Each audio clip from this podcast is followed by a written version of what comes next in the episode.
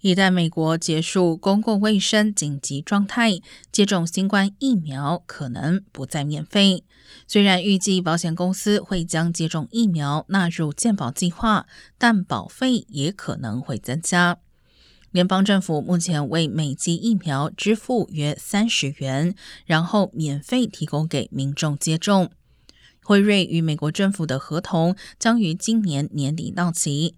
该公司预计其后新冠疫苗的价格将增加约四倍，每剂达到一百一十元至一百三十元。联邦卫生官员此前也表示，新冠疫苗检测和治疗方法未来将转移到商业市场。